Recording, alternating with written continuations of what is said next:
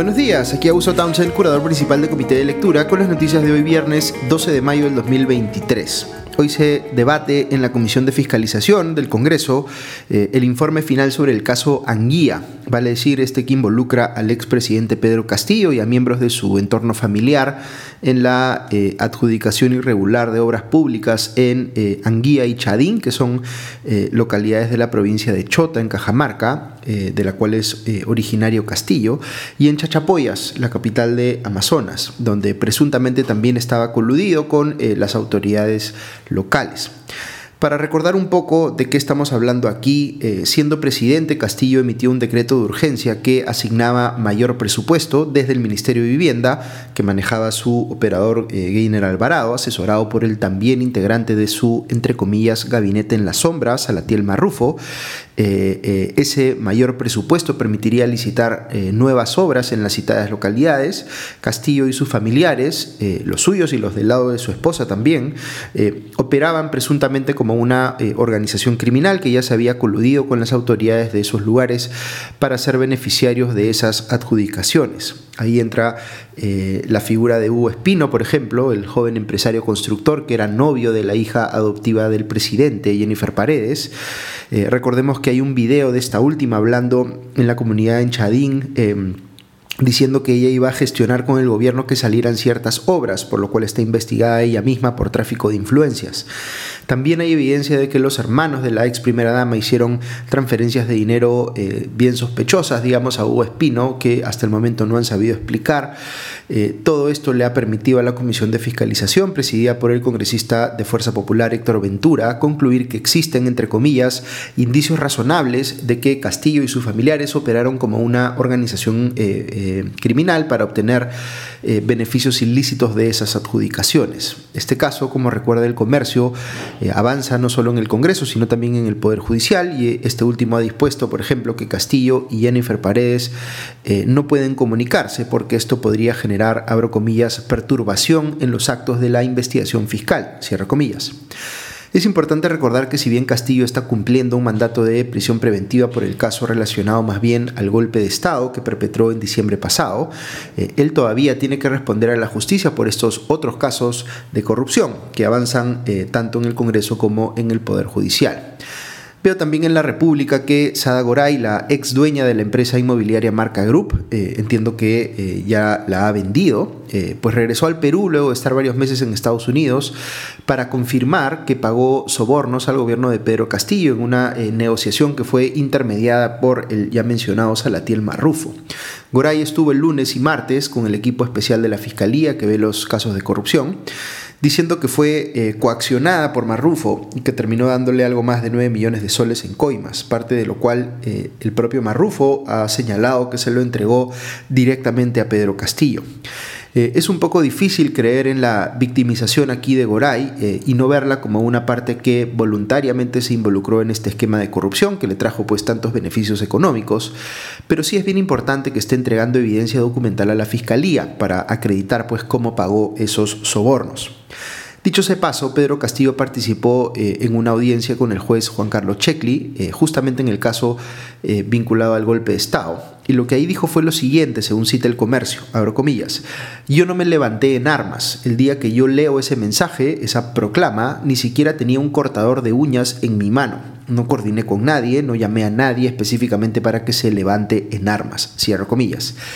Aquí se aprecia que la estrategia legal de Castillo, como sabíamos, está pues en decir que lo que eh, hizo en su mensaje televisado del 7 de diciembre pasado fue solo leer una, entre comillas, proclama, como si él mismo hubiese estado consciente de que no iba a generar consecuencia alguna y que nadie se iba a, entre comillas, levantar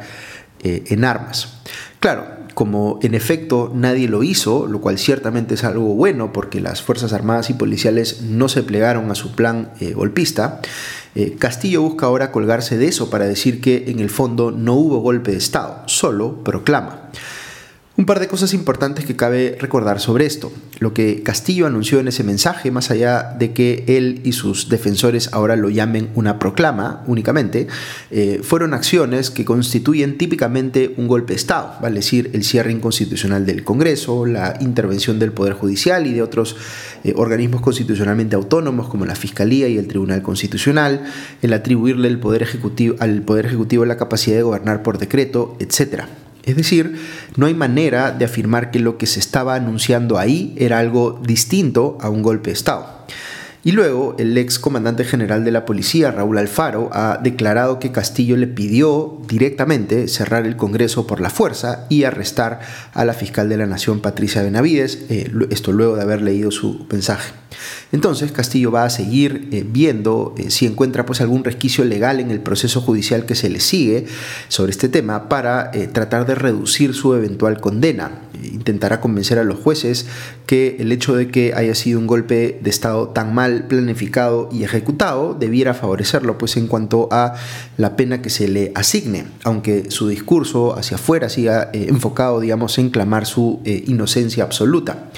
Pero como siempre les digo, aun cuando la discusión legal vaya a tardar pues un tanto más, políticamente hablando no hay ninguna duda de que Pedro Castillo quiso cometer un golpe de Estado. Fue eh, ingenuo en pensar que iba a salir airoso de eso, pero esa ingenuidad no lo hace menos golpe de Estado.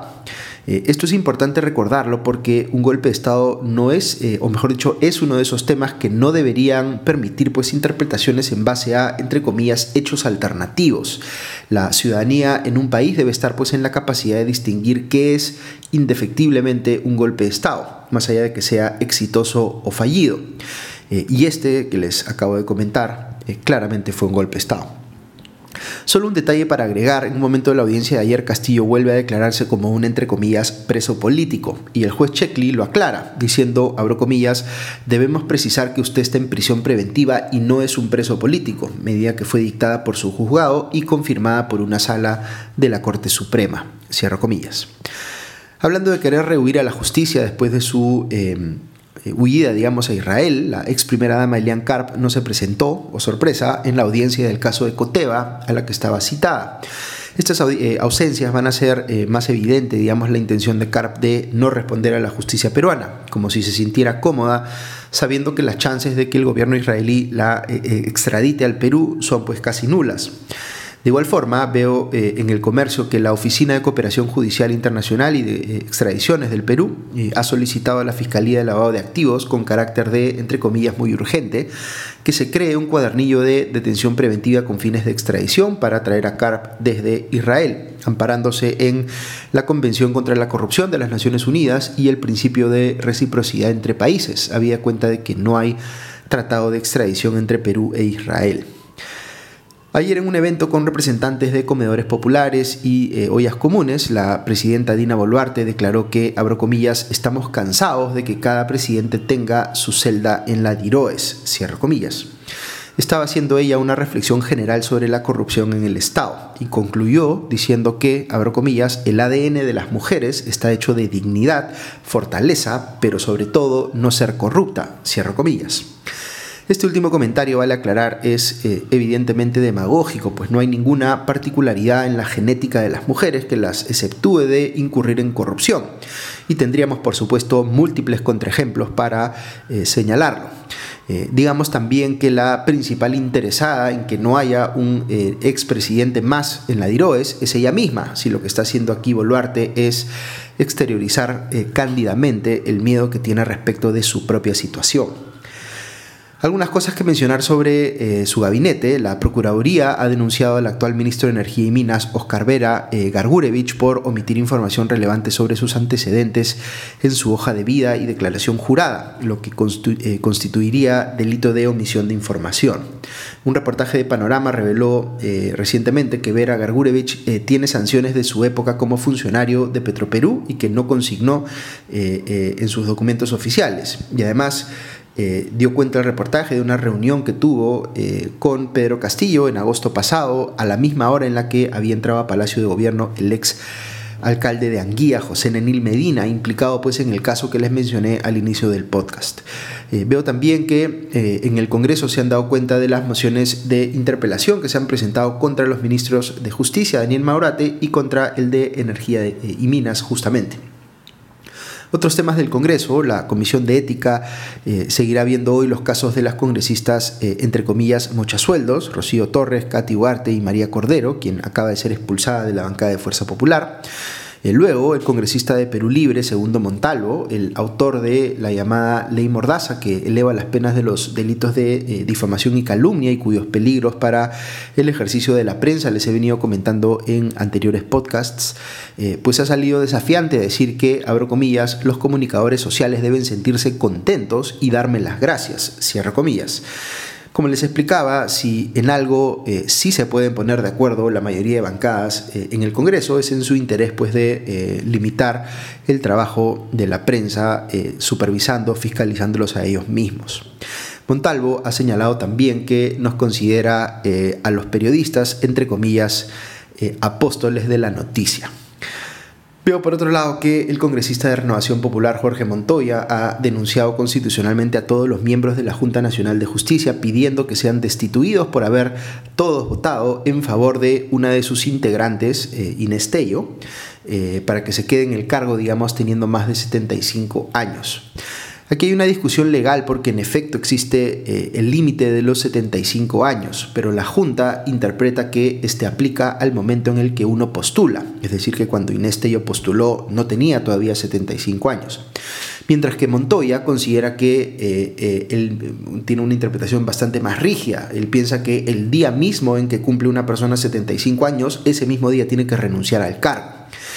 Digamos que la interpretación de la Junta es bastante más sensata que la de Montoya y además tiene eh, sustento eh, adicional en una consulta que se hizo a Servir. Pero además es eh, completamente desproporcionado que Montoya esté pidiendo destituir a todos los miembros de la Junta por eso, es decir, tirarse abajo de un plumazo a toda la plana mayor, digamos, de una institución constitucionalmente autónoma.